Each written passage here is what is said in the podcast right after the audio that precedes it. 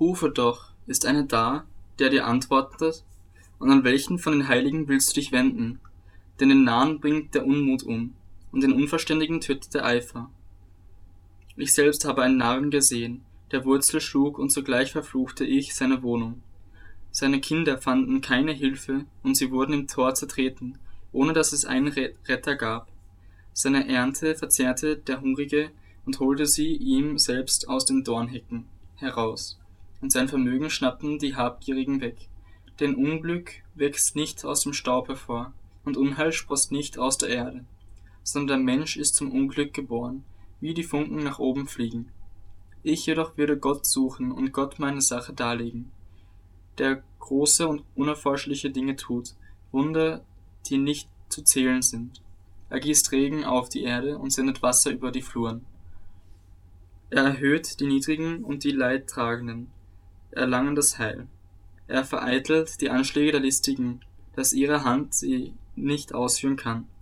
Er fängt die Weisen in ihrer List, und der Rat der Verschlagenen wird er über den Haufen geworfen. Bei Tag stoßen sie auf Finsternis, und am Mittag tappen sie umher wie in der Nacht.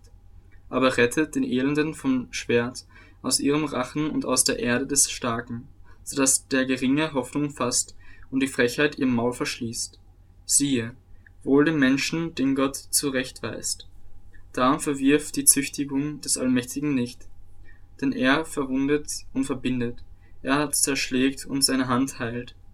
In sechs Bedrängnissen wird er dich erretten, und in sieben wird er wird dich nichts Böses antasten.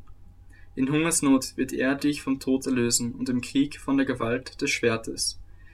Vor der Geisel der Zunge wirst du geborgen sein und wirst die Verwüstung nicht fürchten, wenn sie kommt. Über Verwüstung und Dürre wirst du lachen und vor den wilden Tieren der Erde nicht erschrecken.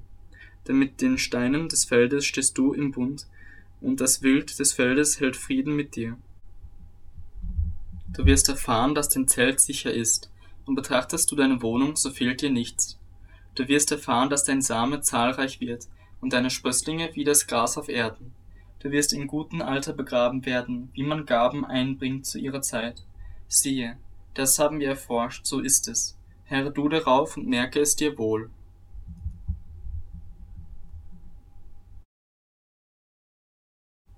Da antwortete Hiob und sprach, O, dass man mein Unmut wiegen könnte und mein Unglück auf die andere Waagschale legte. Denn nun ist es schwerer als der Sand der Meere, darum sind meine Worte so ungestüm. Denn die Pfeile des Allmächtigen stecken in mir, mein Geist trinkt ihr Gift. Die Schrecken Gottes bestürmen mich. Schreit auch ein Wildesel auf der Grasweide oder brüllt ein Stier, wenn er Futter hat. Lässt sich etwa Fades ohne Salz essen oder findet man am Eiweiß irgendwelchen Geschmack? Was meine Seele zu berühren verschmähte, das ist jetzt mein tägliches Brot, mir zum Ekel. Oh, dass doch meine Bitte in Erfüllung ginge und Gott mein Verlangen gewährte, dass doch Gott sich entschlösse, mich zu zermalmen, seine Hand ausstreckte, um mich abzuschneiden.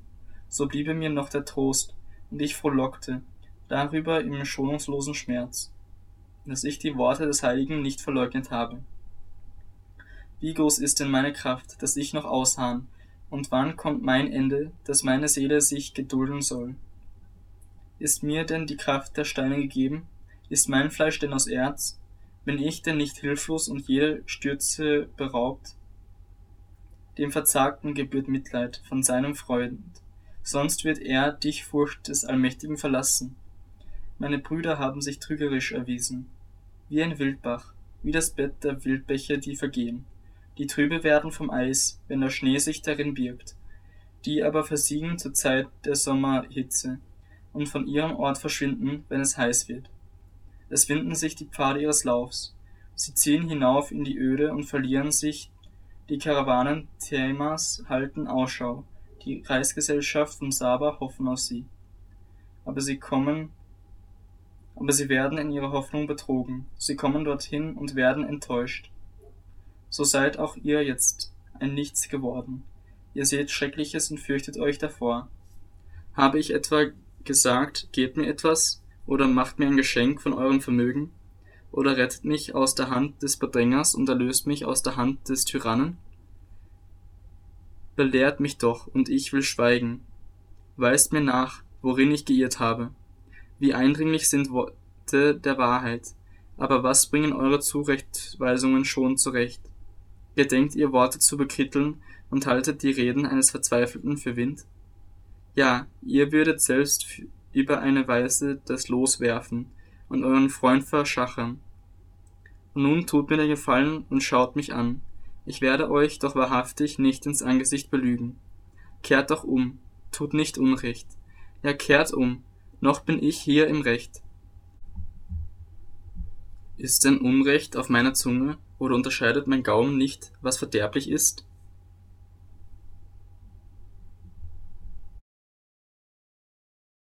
Wie einem Knecht, der sich nach dem Schatten sehnt, und wie einem Tagelöhner, der auf seinen Lohn harrt so wurden auch wir mir Monate voller Enttäuschung beschert und Nächte voller Qual aus zugeteilt.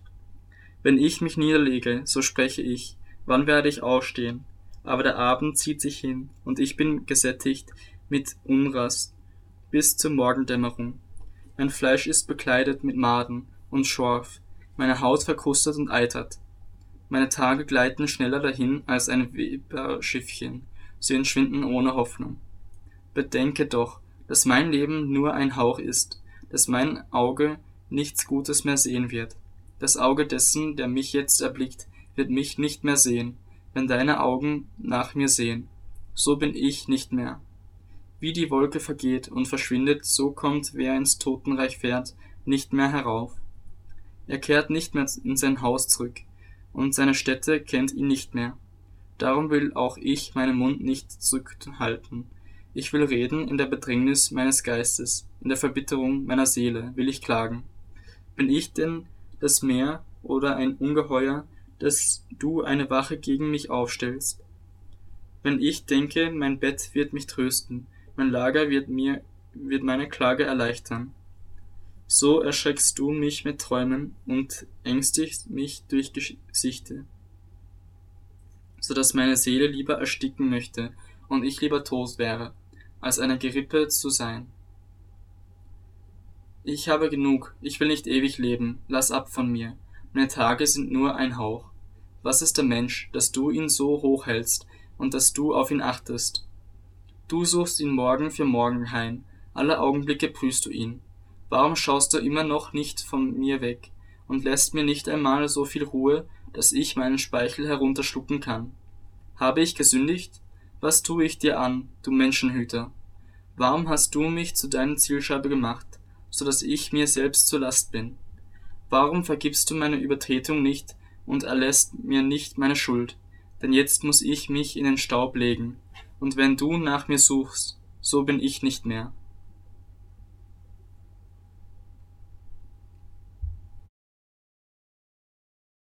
Da antwortete Bildad der Schuchita und sprach, wie lange willst du solche Reden führen?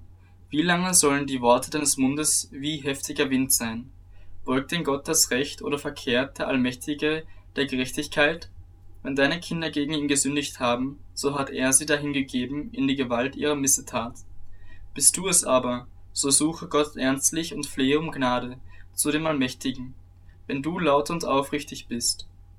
So wird er sich um deinetwillen aufmachen und dein gerechtes Heim wiederherstellen da wird dein früheres Glück im Vergleich zu deinem späteren klein sein. Denn frage doch das frühere Geschlecht und beherzige das, was ihre Väter erforscht haben. Und von gestern sind wir und wissen nichts. Ein Schatten nur sind unsere Tage auf Erden. Sind sie es nicht, die dich belehren, es dir sagen und Sprüche hervorholen aus ihrem Herzen? Schießt das Papyrus ohne Sumpf empor, oder gedeiht das Riedgras ohne Wasser?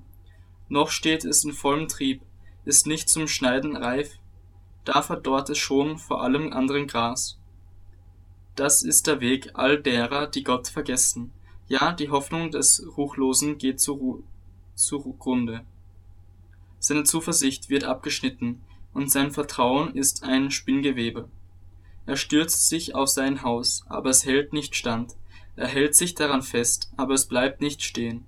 Er steht voll Saft im Sonnenschein, und seine Ranken überziehen seinen Garten. über Steinhaufen schlingen sich eine Wurzel, auf ein Haus von Steinen schaut er hin. Doch wenn man ihn von seiner Stätte wegreißt, so verleugnet sie ihn. Ich habe dich nie gesehen. Siehe, das ist die Freude seines Weges, und aus dem Staub werden andere wachsen. Siehe, Gott verwirft den Unschuldigen nicht, er, und er reicht auch kein Übeltäter die Hand.